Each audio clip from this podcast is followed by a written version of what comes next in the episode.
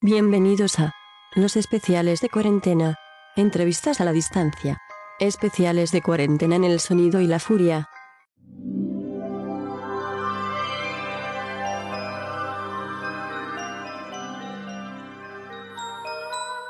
La vida es un cuento, contado por un idiota, lleno de ruido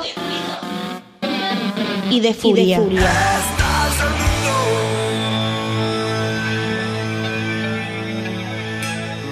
Que no significa nada. El sonido y la furia. Un programa no solo literario.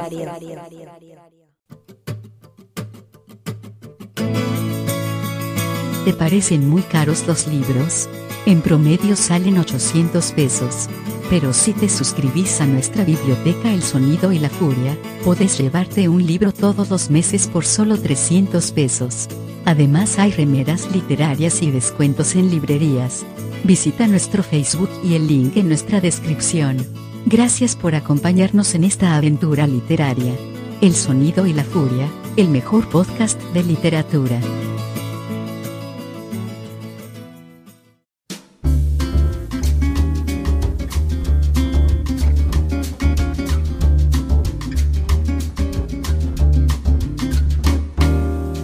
Muy buenas noches, sean bienvenidos y bienvenidas al Sonido y la Furia. Matías Bertini, quien les habla en este contexto apocalíptico. Seguimos adelante con las entrevistas porque también consideramos que podemos aportar algo siguiendo con la publicación de, progr- de programas y de entrevistas para entretenerlos y para disposición de quien guste para pasarla de alguna manera este periodo en casa. En esta oportunidad vamos a estar charlando con Osvaldo Aguirre, un escritor con vasta experiencia, ha pasado por la poesía, ha incurrido en cuentos, ha escrito algunas novelas, en este caso vamos a estar charlando de su última publicación, Leyenda Negra. Además, Osvaldo ha trabajado también, va, trabaja en realidad todavía como periodista y ha incurrido en la experiencia de la crónica policial, así que vamos a tener bastante charla con él. Muy buenas noches, bienvenido Osvaldo al sonido y la furia. Y bueno, primero queríamos preguntarte un poco por tus inicios, cómo nació esta vocación periodística y qué fue primero, si fue el, intento de, de empezar a, a escribir ficción o fue primero la pasión por, por el periodismo y la investigación. Buenas noches. Hola Matías, buenas noches. Gracias por la invitación. Un gusto.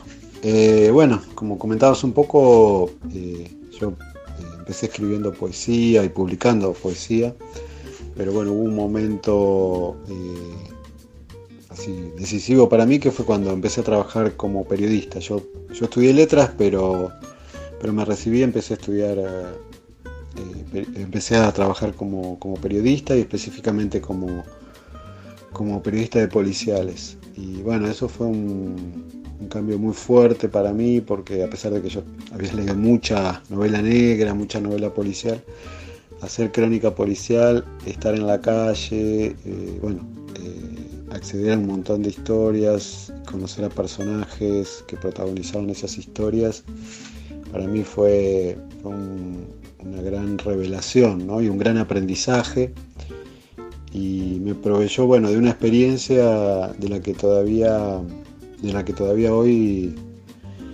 me estoy aprovechando no o sea leyenda negra un poco eh, se inscribe en eso porque bueno el, el tema eh, el tema de la novela tiene que ver justamente con, con lo policial Muy buenas noches Osvaldo, Alexis Leiva te habla y aclaramos que decimos buenas noches porque siempre la literatura sucede de noche. Y nos contabas entonces que tenés muchas lecturas de, de policial, ¿no? que es un género más bien norteamericano. ¿Y cómo haces para adaptar vos en tu en Leyenda Negra toda esta tradición del policial y la, y el, y la literatura negra para, para poder traerla a nuestras temáticas. ¿Cómo, cómo, cómo fue esa experiencia para, para vos en este caso, más que nada, como te repito, en Leyenda Negra, para que puedas eh, lograr una novela tan completa y tan, y tan ligada al, al género y a la tradición de- del policial? Hola Alexis, ¿cómo va? Eh, sí, mira, efectivamente leí mucho eh, novela policial, este, pero por ahí las, las eh, influencias más fuertes que tuve mm, para, para, escribir policial fueron por afuera del género, ¿no? En ese sentido, lo que yo recuerdo mucho es un cuento que leí hace, hace tiempo de Roberto Fontana Rosa, que se llama Choro Común. ¿no? Y Fontana Rosa, hablando de ese cuento, lo que decía es que fue, bueno, una vez que lo llevaron preso cuando era joven, había ahí otros detenidos, entre ellos justamente un, chorro común que, hablaba de su historia. ¿no? Y el cuento es eso, eh, el modo en que, en que alguien, un, delincuente, podemos decir, eh, cuenta su historia. ¿no? O sea, lo que me impactó de ese, de ese relato fue el registro del lenguaje coloquial, ¿no? el lenguaje hablado, este, desde cierto lugar, ¿no? desde cierto punto de vista, y por otro lado, el lenguaje atravesado por la violencia. ¿no? Eh, eso fue lo que me... Eh, con otras cosas, obviamente, pero fue parte de lo que me interesó eh, tomar en lenguaje, en, perdón, en leyenda negra, ¿no? O sea, que la historia la contaran los protagonistas con sus palabras, ¿no? Este, con su forma de ver el mundo y también reparar en ese registro particular del lenguaje que es el lenguaje eh, de los hechos policiales, que como decía antes, es un lenguaje que está tensionado, atravesado, puesto en crisis incluso por, la violencia. ¿no? Es muy bueno esto que comentás, Osvaldo, porque lo hemos charlado muchas veces en el programa y que sucede muchas veces en, varias novelas que, vamos leyendo que es el respetar el lenguaje de los personajes. ¿no? En el caso eh, de tu novela, como en el de, tantas otras, sobre todo del género negro, estos personajes lumpenes, estos personajes de, con mucha vivencia de calle pero poca academia, es, hay que respetarles el lenguaje en que se van a expresar, que muchas veces va en detrimento con las ambiciones literarias que puede tener quien las escribe, ¿no? que por ahí quiere lucirse un poco más o quiere, no sé, demostrar determinados eh, dotes en la escritura por medio de los personajes, que si lo llegara a hacer justamente va en contramano de, de la novela. ¿no? Hay ahí entonces el trabajo de respetar al personaje, darle una identidad que merece y darle todas las herramientas que él podría contar. Y por otro lado también eh, el rol del escritor de justamente ir mediando eso, ¿no? que el personaje no te coma toda la novela y tampoco eh, jugar en contra de él. Eh, en ese sentido a mí lo que me, me interesó trabajar y pensar fue el tema del lenguaje de los delincuentes, ¿no? Y el modo de hablar eh, de los delincuentes. Eh, quiero decir, eh, en general, sobre todo lo vemos en el periodismo, ¿no? Cuando aparecen ese tipo de personajes este, en escena, los periodistas se acercan a ellos con una carga de, digamos, de moralina y de lugares comunes que muchas veces eh, nos impiden escuchar, ¿no? O sea, me parece que para que, cuando, digamos, para hacer hablar, va, eso era lo que yo pensaba, ¿no? para hacer hablar a estos personajes que están fuera de la ley, eh, me parece que tenía que mm, despojarme justamente de esos prejuicios, ¿no? Que, que por ahí eh, le impiden a uno escuchar qué es lo que se está diciendo ahí. Y por otra parte también, o sea, como decís vos, o sea, eh, uno digamos, tiene que tener como el, cuidado de no dejarse llevar, o sea, en el sentido de que tampoco me interesó, ¿no? hablando de leyenda negra, eh, hacer un relato romántico, ¿no? O sea, no, no, digamos, la novela se llama Leyenda Negra, pero de alguna forma es, es como poner entre entre signos de pregunta la cuestión de las leyendas y, de las, y las versiones románticas, que también, de versiones románticas del delito, digo, ¿no? que también son formas de, desconocer eh, lo que se está jugando en esas historias, me parece.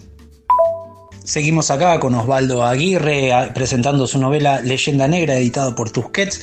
Eh, eh, Osvaldo, estaba observando un poco también sobre tu novela y esto que hablabas sobre los personajes y el lenguaje y la leyenda negra. ¿Hay algo del, viejo delincuente o de, café, digamos, del que podríamos identificar con, con, los años 70, los años 60, ¿no? Ese, ese arrabalero también de de, café citadino y a la vez marginal que se juntaba y creaba leyendas a su alrededor, que un poco también se basa en esto, ¿no? La leyenda negra, esta leyenda que, se va armando en los barrios y en, y en el mundo de Lampa, eh, por llamarlo de la manera correcta que, debería ser. Y tenemos a tus personajes que son Damaso, Hugo y, y el Duque, ¿no? Que son como especialistas en robos de bancos. Quisiera que le cuentes a, a los oyentes nuestros de qué trata en sí, ahora directamente, así nos metemos en leyenda negra, de qué trata en sí la novela y más o menos por dónde va para que, para que lo sepan de tu boca más que nada. Y, bueno, y cómo, cómo fue que la fuiste construyendo hasta llegar a, esta publicación. Los delincuentes eh, suelen ser eh, protagonistas de, leyendas, ¿no? Suelen ser. Y que sean legendarios, ¿qué quiere decir? Que, se convierten en, en, en objetos de relatos, ¿no? De relatos que, que se transmiten a través del tiempo. En ese sentido sí, o sea, uno puede ver que a través de la historia, de nuestra historia criminal, muchos delincuentes se convirtieron en, personajes de leyenda, pero no cualquiera, o sea, no cualquier delincuente se, se, vuelve legendario. Eso me parece que es interesante observarlo. Digo, por dar un ejemplo, no sé si Robledo Puch es un personaje de leyenda estrictamente, ¿no? Sí, en cambio, qué sé yo, un personaje como Jorge Villarino, que bueno, ya que hablabas de los 70, en los 60, 70, fue un, se convirtió en un, en un personaje de leyenda porque era un, por su habilidad para escaparse de las cárceles, por su habilidad como ladrón, etc. La novela Leyenda Negra un poco, digamos, eh, parte de esto, ¿no? de la leyenda en torno a un, a un delincuente, Damaso, eh, especialista en asalto de, bancos y, de piratería del asfalto, ¿no? Eh, que, digamos, mostró, se, distinguió por tener una serie de principios, lo que se llama códigos. Entonces, la, novela va, eh, va eh, digamos, reconstruyendo su historia a través de cuatro, de cuatro narradores. Uno de sus cómplices, Hugo, eh, una, de, una de sus mujeres, su abogado y un periodista. Y la idea es que, eh, la idea básica es que, bueno, eh, estas voces van contando, van contando toda la, trayectoria, podemos decir, del personaje, pero sin cerrarla, ¿no? O sea, hay una serie de puntos de fuga, de, cabos sueltos, de vacíos, que, están, que quedan deliberadamente, como para que el lector los pueda ir este, pensando, ¿no? También. En base a esto que nos comentás, Osvaldo, pensaba que tu novela, em, si bien podría ser considerada por lo que va narrando contemporánea, te diría tampoco no tan contemporánea en el sentido de que la tecnología que hoy contamos de alguna manera interfiere en el nuevo policial. Quería que me cuentes un poco sobre eso, qué crees que puede llegar a pasar o cómo está mutando este género policial tan arraigado de las novelas que podemos eh, recordar como los clásicos de comienzo de, siglo XX, pero digo también las de las décadas 60 y 70 que estábamos hablando. ¿Cómo crees que va, va, a ir mutando con este cambio tecnológico que obviamente crea nuevos eh, delincuentes, probablemente con menos carisma y menos gracia que los que estamos acostumbrados, ¿no? Los de Dashiell Hammett y, y demás, pero digo, ¿cómo, ¿cómo crees que va adaptándose este nuevo género policial si es que crees que, está sucediendo esto, ¿no? Sí, eh, sí, obviamente el, delito es un problema, podemos decir, que, cambia históricamente, ¿no? O sea, no, se cometen los mismos delitos eh, en todas las épocas. Es como que cada las transformaciones históricas obviamente van, van modificando el tipo de delitos que se cometen. Un ejemplo muy claro es, por ejemplo, es el caso de los, los, antiguos cuentos del tío, o sea, que eran, eran uno de los grandes, eh, uno de los delitos más frecuentes eh, a principios del siglo XX. Cuando uno va a las antiguas crónicas policiales y, y ve un poco cómo eran esas formas de estafar ¿no? la, buena fe de, la, de, las personas no lo puede creer, ¿no? Uno dice, pero ¿cómo se creían estas historias? ¿Cómo se creían que, alguien tenía el, billete de lotería que había sido premiado y no lo podía cobrar, ¿no? Pero sin embargo, bueno, funcionaba, ¿no? En ese sentido me parece que eh, en la actualidad lo más interesante e inquietante también a lo mejor es ver cómo eh, hay una serie de delitos que, tienen que ver con, el miedo, ¿no? O sea, me parece que, el miedo es como un fenómeno eh, social extendido, ¿no? Como un virus también, otro virus, eh, y, que determina, determina muchos, muchas, eh, muchos comportamientos y también muchos delitos, ¿no? El más claro es el caso de los, de los llamados telefónicos, donde, donde digamos, alguien, alguien nos dice que, bueno, que tenemos un familiar secuestrado o algo así, que en un punto, o analizado fríamente, uno puede decir, pero ¿cómo pasa esto? ¿Cómo, cómo lo podés creer? Pero, pero es verosímil, ¿no? El miedo lo hace verosímil. ¿Cómo se refleja eso en la literatura policial? no sé, bien no te, no te podría decir, digamos así puntualmente, en cuanto a lo anecdótico. Sí que la novela policial me parece, eh, si, hay algo que, la define, es que es un modo de, mirar la sociedad. ¿no? Eh, y, bueno, en ese sentido, este tipo de fenómenos tiene, tiene que aparecer. Me gustó eso del miedo como creador de alguna manera de realidades. Eh, es algo que parece que estuviéramos viviendo ahora. Y hablando de eso, de cosas que influyen en la realidad y cosas que te influyeron, eh, contanos un poco para los oyentes qué libros vos podrías armar como una constelación alrededor de Leyenda Negra qué libros eh, o qué películas o qué lo, música o lo que sea vos crees que pueden acompañar a tu novela y que recomendás a los a los oyentes del Sonido y la Furia para que, bueno, para que escuchen, miren, vean, lo que sea. Eh, ¿Qué constelación hay alrededor de Leyenda Negra? Escribí Leyenda Negra en un tiempo bastante breve, te diría, o sea, grueso de la novela, quiero decir, ¿no? Me habrá llevado unos tres o cuatro meses. Después, por supuesto, hubo mucho tiempo de corrección y de retoques, pero sobre todo lo escribí eh, en, ese, en ese, digamos, lo fundamental fue lo que pasó en ese, en ese periodo inicial. Y en ese momento, eh, mientras escribía, escuchaba, eh, él mató a un policía motorizado. Eh, o sea que es, digamos, el contexto en cuanto a la música sería ese, ¿no? O sea, como que lo ponía así bastante fuerte y, y la verdad que me, como que me llevaba mucho, ¿viste? Me, me, movilizaba, ¿no? Me cargaba de energía de alguna forma la misma energía que, me llegaba de la propia escritura.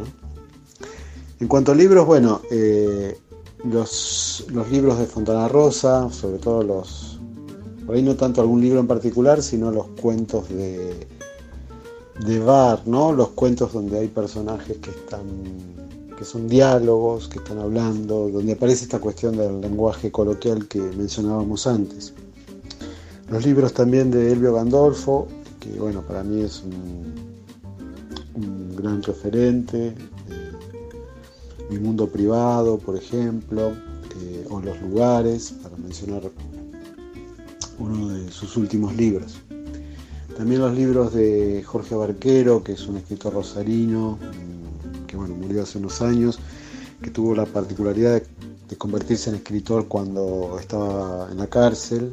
Eh, y bueno, publicó un par de libros extraordinarios como la novela La ley de la memoria y el libro de cuentos Sabiondos y Suicidas.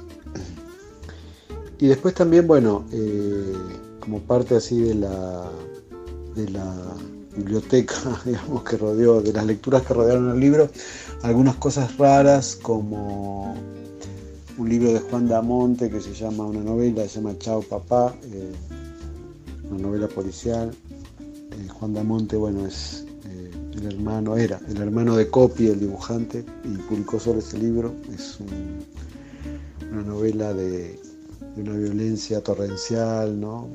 vertiginosa. Y después también otros libros que, me afirmaron en esa búsqueda que yo estaba de, las voces de los, los, delincuentes. Y en ese sentido un libro que, que me gustó mucho fue eh, uno que se llama Una joya por cada rata, que son las memorias de mm, Darío Giró, un asaltante de bancos, eh, que, que, escribió eh, Carlos María Domínguez y se publicó en, en Uruguay. Bueno, Osvaldo, muchas gracias. excelentes recomendaciones, sobre todo él mató a un policía motorizado, gran banda. Y bueno, le recomendamos a todos que lean Leyenda Negra de Osvaldo Aguirre, editado por Tusquets. Y eh, bueno, nada, te agradecemos muchísimo a los oyentes que sigan escuchando el sonido de la furia y te mandamos un abrazo enorme, Osvaldo. Muchas gracias por todo. Gracias a ustedes, fue un gusto. Eh, siempre es bueno poder hablar de lo que uno hace, así que eh, les agradezco mucho la, la invitación. bueno, y será para hasta otra vez. Chao. Muchas gracias Osvaldo por haber pasado por el programa y comentarnos todo lo que fue sucintamente tu, trayectoria y puntualmente Leyenda Negra. Así que nos vamos a ir escuchando, ya que lo mencionábamos, a Él mató a un policía motorizado, nos vamos a ir con su canción El fuego que hemos construido, que es no solo la canción que cierra su disco La dinastía la dinastía Scorpio, sino que además es el disco con el que cerraron esa primera etapa tan gloriosa con tantos EPs que circularon de mano en mano. Muchas gracias nuevamente Osvaldo